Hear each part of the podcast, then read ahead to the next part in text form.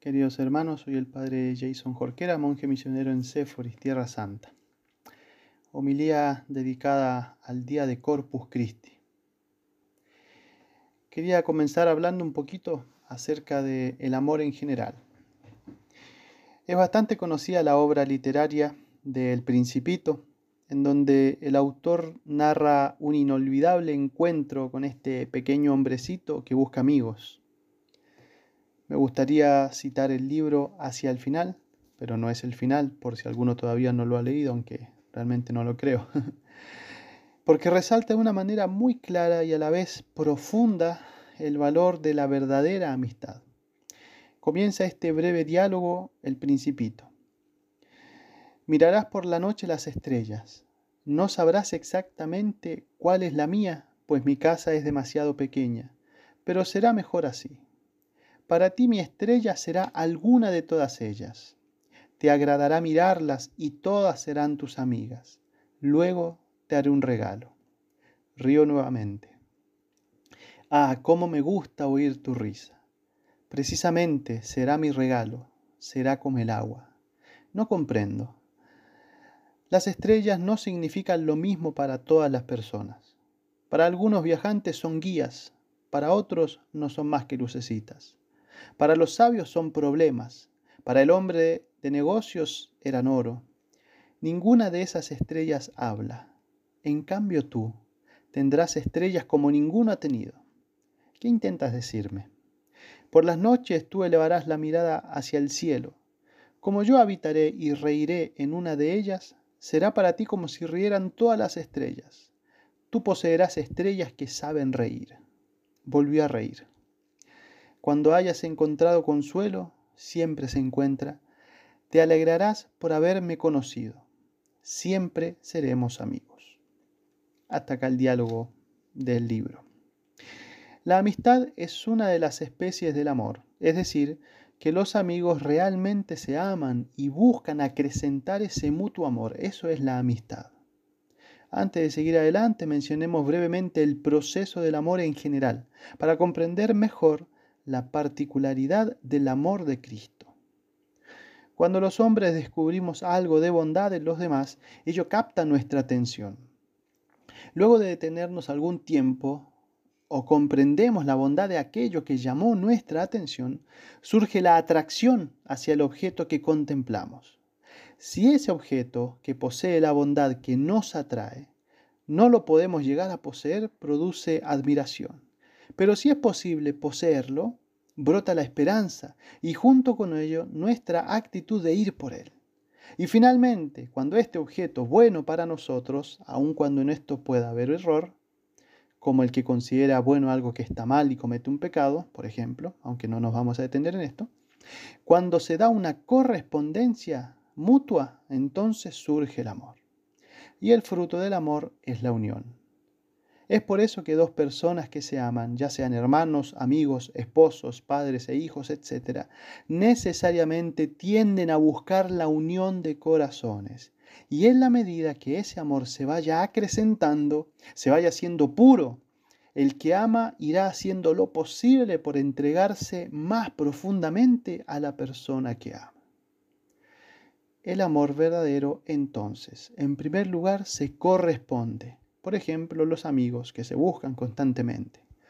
Segundo, se manifiesta, como los esposos que se dicen todos los días que se quieren, tienen que hacerlo. Y tercero, y busca cada vez más la unión de los que se aman. Queridos hermanos, teniendo todo esto presente, esta larga introducción, pasemos ahora a considerar el amor de Jesucristo. Con todo esto presente, como hemos dicho, vemos de una manera más clara, más nítida, que el amor de amistad, al igual que todas las especies del amor, genera lazos tan fuertes entre aquellos que se aman que se dice que se van volviendo una sola alma, en cuanto que aman lo mismo, es decir, la bondad que descubren en el otro. Por eso la amistad perfecta, verdadera, agradable a los ojos de Dios, es la amistad que se funda en la virtud. No es amistad verdadera la que se funda en el interés. No es amistad verdadera la que se funda en el placer. Y no es amistad verdadera la que se fundamenta en el pecado, sino la que se asienta sobre los lazos de la virtud. Entiéndase aquí amistad, reitero, como una de las especies del amor. Pero para formarse estos lazos se necesita además tiempo y hábito. El deseo de ser amigo puede ser rápido, pero la amistad no lo es. Entonces, la amistad con Jesucristo se va a dar esencialmente a partir de nuestro contacto con Él en la oración, en nuestros ratos a solas con Él, y en Él las obras, y perdón, y en las obras de caridad que hagamos con los demás por amor a Él. En definitiva, depende de nuestra relación con Jesucristo. Jesucristo, una vez más, rompe todos los esquemas, porque en realidad los trasciende, está por sobre ellos, ya que Él siendo Dios, se dignó a amar a los hombres por su solo amor, de modo gratuito, y sin embargo tomando Él mismo la iniciativa contra todo lo que la sabiduría humana nos podría decir. No hay proporción entre ambas partes, Dios es perfecto y el hombre pecador. El hombre se había enemistado con Dios por el pecado y lo abandonó, pero Dios no abandonó al hombre y le envió a su Hijo. El hombre había rechazado la gracia, pero Dios se la volvió a ofrecer. Correspondía al castigo divino por la rebelión, pero Dios nos ofreció misericordia. Y nos podemos preguntar, ¿cómo es posible que Dios nos ofrezca incansablemente sus dones y la respuesta es muy sencilla. Él mismo nos la dejó escrita en una carta, una gran carta que se llama Sagrada Escritura, donde nos dice claramente que Él nos amó primero. Porque Dios siempre se nos adelanta y hoy en esta solemnidad del Corpus Christi, del cuerpo y la sangre de nuestro Señor Jesucristo, la Iglesia Católica, fruto del amor de Dios por los hombres, nos invita a considerar la mayor manifestación del amor de Dios hacia nosotros, al dejarnos en la tierra el manjar precioso que conduce al cielo, el cuerpo y la sangre de su propio Hijo. Hoy es la celebración del Hijo de Dios entre los hombres y también la alegría de los hombres capaces de hacerse desde ahora poseedores de Dios y de la eternidad. Yo soy el pan vivo bajado del cielo. El que coma de este pan vivirá eternamente, y el pan que yo daré es mi carne para la vida del mundo. Son palabras de Dios hecho hombre y en favor de los hombres. Cuando el amor es verdadero, implica el deseo y podríamos decir la necesidad de darse completamente hacia el amado. Jesucristo, siendo Dios, o aún siendo Dios, no quiso eximirse de este aspecto y decidió darse a sí mismo a los hombres. Nos dio su vida, pero como es Dios, no se conformó con darnos mucho y entonces decidió darnos todo. Y Él mismo, para poder dársenos todo y a todos, creó un sacramento y se hizo sacramento y hasta el fin de los tiempos seguirá presente en este sacramento que es la fuente de la vida eterna y el mayor de los regalos que Dios podría habernos hecho. El que come mi carne y bebe mi sangre tiene vida eterna, y yo lo resucitaré en el último día. Porque mi carne es verdadera comida y mi sangre la verdadera bebida.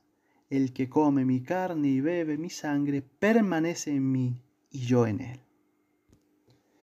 Por eso, mis queridos hermanos, jamás olvidemos la importancia de disponernos para preparar lo mejor posible de la Santa Misa, que es justamente el lugar, es la ocasión en la cual recibimos este sublime sacramento. Decía San Alberto Hurtado, todas las más sublimes aspiraciones del hombre, todas ellas se encuentran realizadas en la Eucaristía, es decir, en el sacramento del cuerpo y la sangre de Cristo. En esta solemnidad del Corpus Christi, le pedimos a la mujer que realizó la primera procesión con el Santísimo Sacramento al visitar a su prima, que nos conceda la gracia de anunciar con nuestras vidas la gratitud a Dios por haberse quedado con nosotros hasta el fin de los tiempos, como él mismo lo prometió. Y también la gracia le pedimos a la Virgen Santísima de buscar hacer cada día más íntima nuestra unión con Dios mediante la Sagrada Eucaristía y una seria, una comprometida, una profunda vida de oración. Ave María Purísima, sin pecado concebida.